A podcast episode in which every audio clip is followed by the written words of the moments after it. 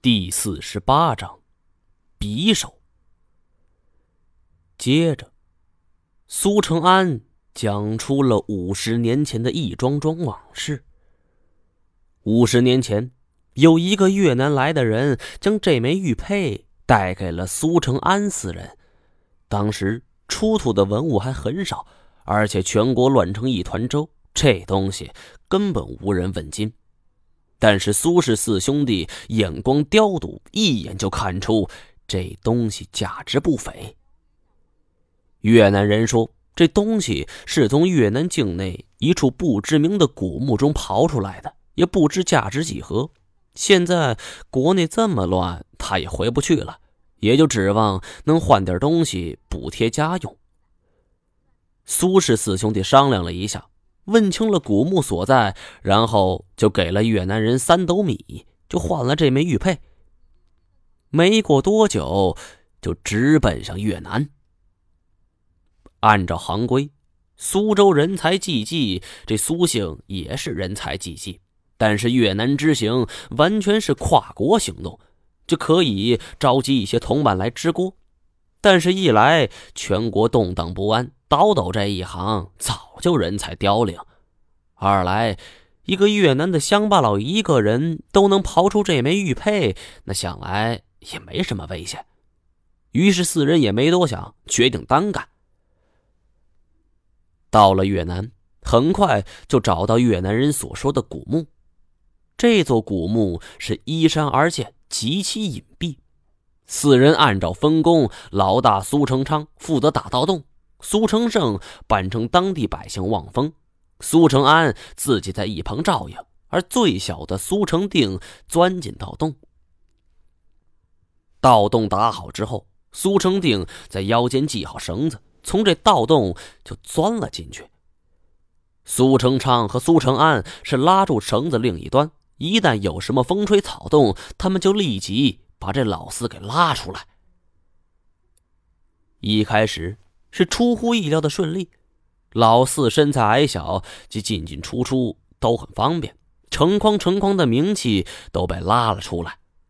但是这老大就觉得隐隐不安了。老三、老四有点不对劲儿。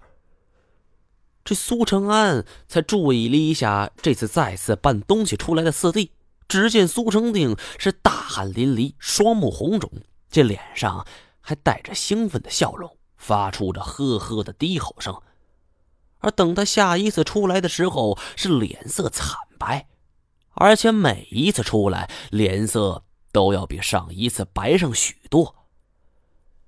两人意识到这情况不妙啊！老大是大叫一声：“老四！”苏成定是全然不搭理他们，放好东西，转身又要进去，拉紧绳子。老大发号施令，苏成安赶紧就拽紧了绳子。老四寸步难移，而这口中的呵呵声是更重了，像是一只野兽发出了警告一般。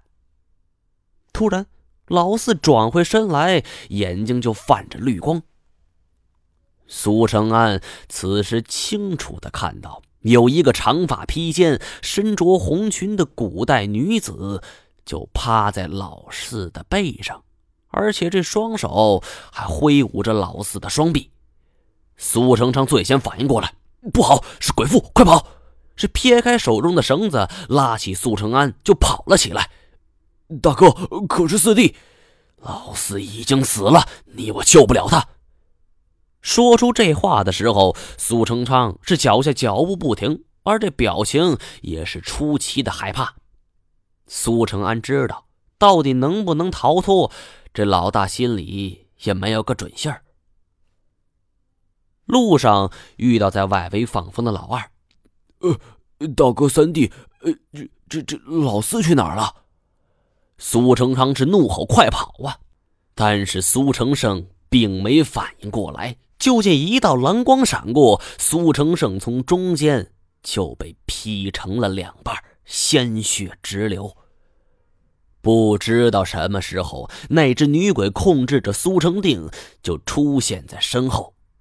老二，苏成昌是愤怒之极，从腰间就举出一把枪，对着苏成安道：“兄弟，你快走，咱们不能全撂在这儿。”苏成安也是掏出了枪：“大哥，快走，给咱苏家留个香火，要不咱们全都得死。”走。说话之间，这鬼妇已经扑了上来，苏成昌竟然没有开枪，明知这鬼妇作怪。可是这枪口对着的，毕竟是自己的亲兄弟。就在迟疑的瞬间，这鬼妇是死死的掐住了苏成昌的脖子，只是轻轻一扭，咔嗒一声，苏成昌的脖子就断了。四兄弟转眼间就剩下了苏成安自己，他玩命似的逃开，而这鬼妇在身后是穷追不舍。转眼之间，就来到了一处悬崖峭壁之上。苏成安停住脚步，这转回身来，就见鬼妇是一掌挥出。苏成安本能的向后一仰，双目剧痛，紧接着就摔下了悬崖。讲完这些，苏成安是重重叹了一口气儿，仿佛那一幕就发生在昨天。他自嘲似的说道。哼，虽然坏了一对招子，但也算大难不死吧。苏三爷，那你为什么要找我呢？眼下能制服鬼妇的，只有你们鲁家的一把匕首。我听说，在你这儿。鲁常德讲到此处。我瞄了一眼他腰间的匕首，他叹了口气儿：“哎，这东西是我老爸死的时候给我的。他一生好赌，后来进了人家的局，两三年家产就给败光了。后来债主找上门，我爷爷气得吐血死了。我妈改嫁，是我奶奶把我拉扯大的。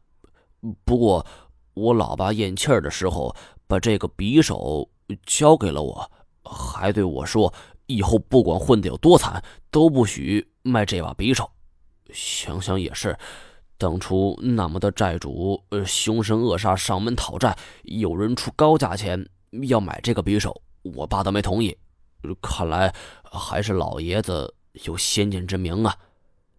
我感兴趣的啊终究是鬼父。那后来呢？苏成安带着你去找鬼父了。